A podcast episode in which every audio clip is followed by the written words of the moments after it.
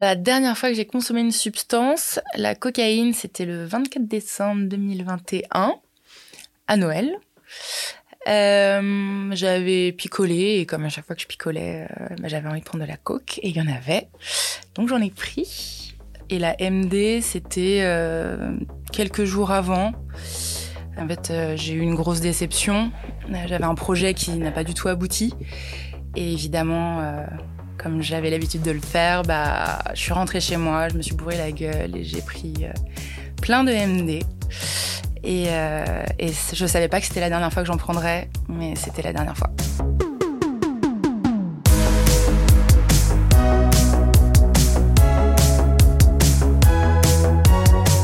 Vous écoutez Ma Dernière fois, le podcast d'Addicted, un portail destiné à celles et ceux qui souhaitent s'informer, comprendre et se sortir d'une addiction à un produit ou un comportement. Avant de consommer, Julie se décrit comme une petite fille sage qui fait ce que l'on attend d'elle. Elle découvre la cocaïne lors d'une fête chez elle, puis c'est la MDMA lors d'une soirée entre amis, et très rapidement, entourée de gros consommateurs, c'est l'engrenage, et elle ne s'arrête plus. Elle vit alors dans un bonheur artificiel et pense contrôler sa consommation. Mais un matin au réveil, elle éprouve un sentiment de dissociation entre son esprit et son corps. Elle prend peur et décide d'arrêter. Elle tient plusieurs mois, puis elle reprend comme avant. C'est son mari, Abou, qui déclenche un électrochoc en la menaçant de divorcer. S'ensuit un sevrage, une thérapie et de nombreuses séances de sport. Sans renier son passé, Julie est aujourd'hui hyper fière de la personne qu'elle est désormais. Ma dernière fois est un podcast réalisé avec le soutien de la fondation NG.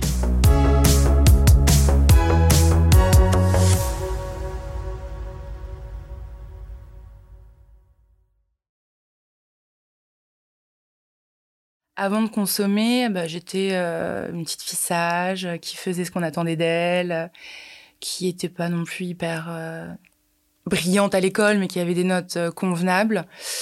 j'ai toujours aimé voir des gens, faire la fête, voir mes copines. J'ai toujours fait du sport. Après, j'ai une histoire de famille un peu compliquée, mais comme toutes les familles. J'ai rencontré mon père biologique, j'avais 15 ans. mon papa m'a adopté à ma naissance et c'est mon papa, quoi.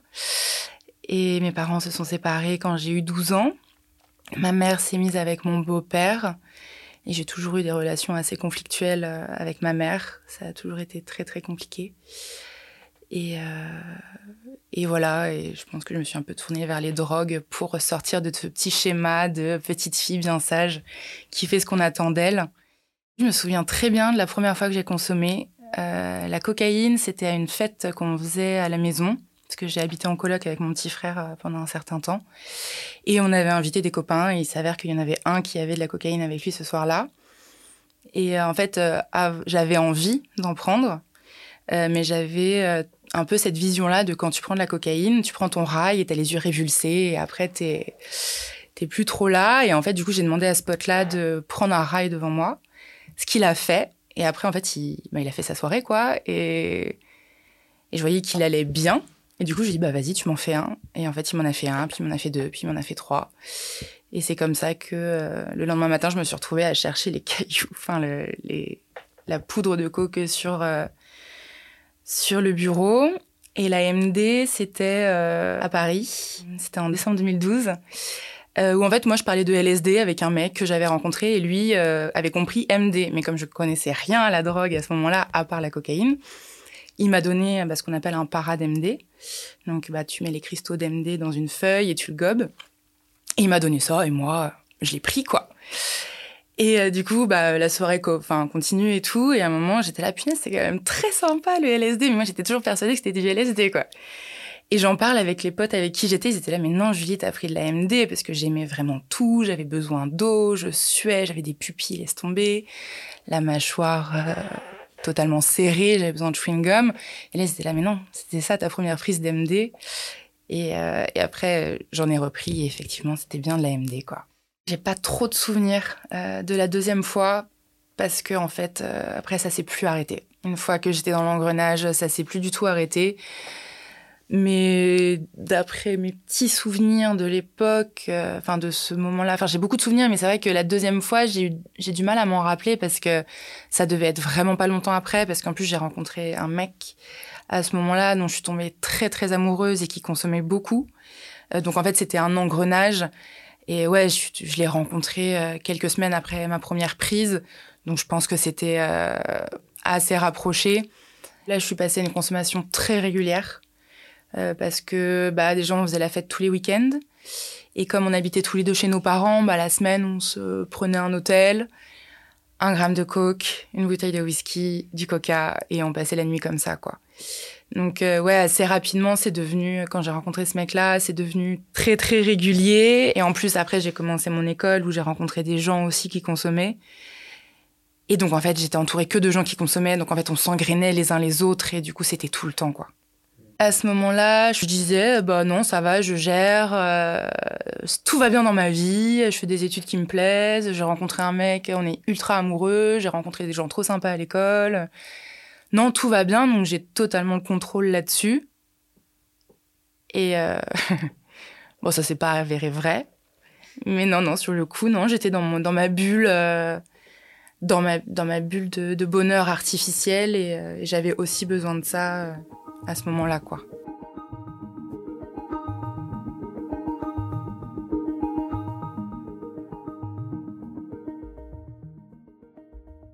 Moi, déjà que je consommais de manière très très régulière.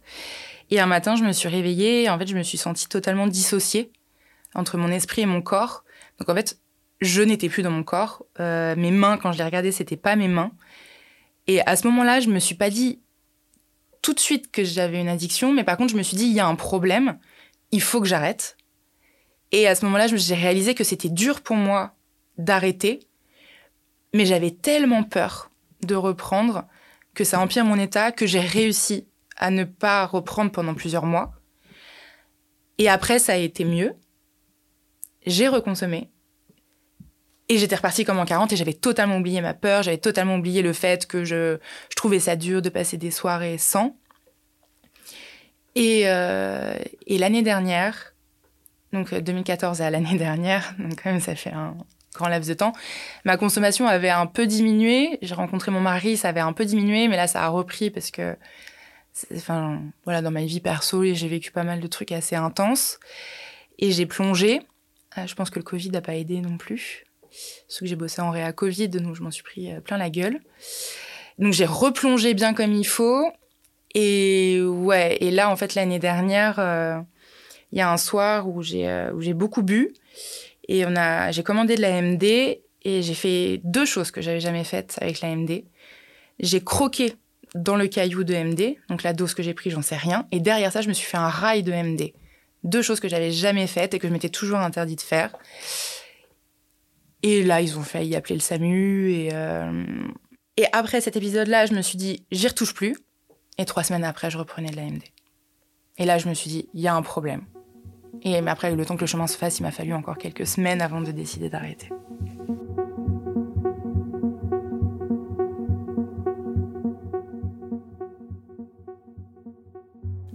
Alors en fait, ma décision de tout arrêter, euh, je l'ai prise le 12 janvier, pas après une soirée euh, où j'ai pris des coke MD, mais j'ai pris une autre drogue qui est l'alcool ce soir-là. Et, euh, et en fait, mon mari, avec qui je me suis mariée l'année dernière, euh, il m'a dit j'en peux plus, tu déconnes trop, tu pars trop loin, tu te fais trop de mal, je vais prendre un avocat, je veux divorcer. Donc à ce moment-là, j'ai décidé d'arrêter et, et bah ça n'a pas été marrant du tout parce que je m'attendais pas du tout à, j'avais jamais vraiment réfléchi au sevrage et je m'attendais pas à ça. Ça a été très très violent. Ça a duré bien six semaines euh, d'angoisse totale où il y a même un soir où j'ai dit à, mon mari, j'en peux plus. En fait, là, j'ai juste envie que ça s'arrête. J'ai juste envie de me coucher et que de pas me réveiller parce que c'est trop dur. Et en fait, ce qui était hyper dur, c'est que avec la drogue, avec les drogues, j'ai mis beaucoup de choses sous le tapis pendant des années. Des choses très douloureuses. Euh, et en fait, là, tout est ressorti et tout m'a explosé à la gueule. C'est, ouais, ça a été très, très, très violent. Et j'ai commencé une thérapie à ce moment-là. Et ça m'a fait beaucoup de bien d'être aidée par quelqu'un en dehors euh, de mon entourage proche. Mais ouais, ça n'a pas été marrant du tout. Et j'ai mis euh, quelques temps avant de m'en remettre. Au début, quand j'ai arrêté, euh, bah, j'ai évité de sortir. Je me suis un peu renfermée sur moi parce que j'avais peur, euh, bah, parce que c'était le début euh, de ma sobriété et du coup, euh, c'était pas évident. Et en fait, je suis partie en week-end à Marseille voir une amie. Et en fait, on, s'est retrouvés dans une énorme teuf. Enfin, en fait, on avait prévu d'aller dans une soirée. Et en fait, en sortant du métro à Marseille, on s'est retrouvés dans une énorme teuf. Et en fait, au final, ce soir-là, j'ai réalisé que c'était possible de faire la fête sans ces produits. Et, euh, et ça m'a fait beaucoup de bien de réaliser ça. Et en fait, c'est surtout le lendemain où tu te dis, bah, je suis bien et je gâche pas ma journée à être mal. Donc en fait, maintenant, c'est beaucoup ça qui me, qui me tient. Mais faire la teuf euh, sans produit, c'est cool aussi parce que tu te souviens des discussions. Tu gères ce que tu dis, tu gères ce que tu fais. Euh, et j'avais peur de manquer de confiance en moi sans les produits. Et au final, j'ai beaucoup plus confiance en moi maintenant, j'ai beaucoup plus d'estime de moi. Et du coup, quand je parle avec les gens en soirée, je suis beaucoup plus à l'aise. Et c'est beaucoup plus euh, vrai. Ce qui m'a beaucoup aidé, c'est le sport. Il y a eu euh, cet épisode de trois mois où je suis restée perchée. Après, j'ai toujours eu un rapport très particulier à mon corps. Et là, en fait, le fait d'arrêter de prendre des drogues, euh, et de me mettre au sport pour canaliser cette énergie-là, euh, que du coup, parce que j'avais plein d'énergie hein, à revendre, parce que j'arrivais, je pouvais plus l'anesthésier avec euh, les drogues, bah, je me suis mise au sport. Et, euh, et en fait, ça m'aide vachement parce que ça aide à canaliser mon énergie, à me réapproprier mon corps, à me faire du bien, moi qui me suis détruite quand même pendant quelques années. Donc ça, ça m'a beaucoup aidé. Avec ça, il y a eu bah, le rééquilibrage alimentaire, parce que quand tu fais du sport, bah, tu as envie d'être en forme, donc tu manges bien. Et c'est faire aussi bah, des trucs que je faisais pas avant, donc, ou que je faisais peu, des expos, aller à des concerts. Ça, ça m'a aidé à faire des choses que je faisais pas avant, quoi.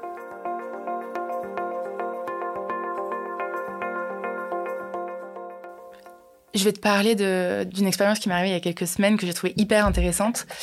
Je suis allée voir une artiste qui s'appelle Closy, à Paris. Et à un moment, elle a fait un, elle a mixé de la dubstep. J'avais pas écouté de dubstep depuis euh, 8 ans. Et à chaque fois que j'en ai écouté, j'étais euh, sous prod. Et là, je l'ai écouté du coup totalement à jeun et j'ai trouvé ça incroyable. Et du coup, j'étais trop contente. Et euh, au début, quand j'ai commencé à prendre des drogues et à aller dans ce genre de soirée, c'était pour voir les artistes. Et j'adorais parce que du coup, le fait que tu prennes de la drogue, euh, ça amplifie encore plus ta soirée, tu aimes encore plus l'artiste, tu as l'impression d'être en communion avec lui, avec tout le monde, avec la musique. Et petit à petit, en fait, j'y allais plus pour l'artiste, je m'en foutais, j'y allais pour euh, prendre de la drogue. Et maintenant, bah, je choisis plus les artistes que je vais voir, euh, sans drogue du coup. Et j'observe que je kiffe tout autant et que je m'en souviens encore plus et que c'est très très authentique parce que ce que je ressens, je le ressens vraiment et je m'en souviens quoi.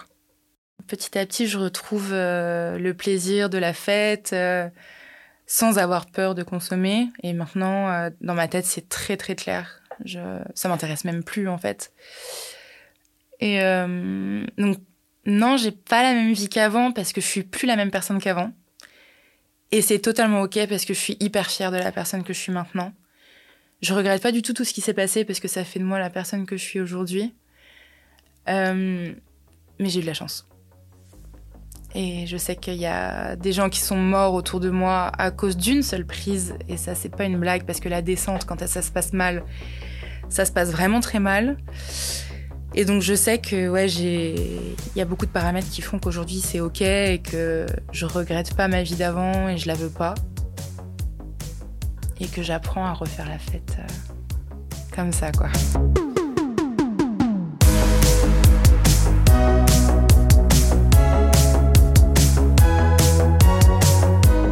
Vous venez d'écouter Ma Dernière fois, le podcast d'Addicted, un portail destiné à celles et ceux qui souhaitent s'informer, comprendre et se sortir d'une addiction à un produit ou un comportement. Si cet épisode vous a plu, n'hésitez pas à vous abonner et à le partager autour de vous. Ma dernière fois est un podcast réalisé avec le soutien de la fondation NG.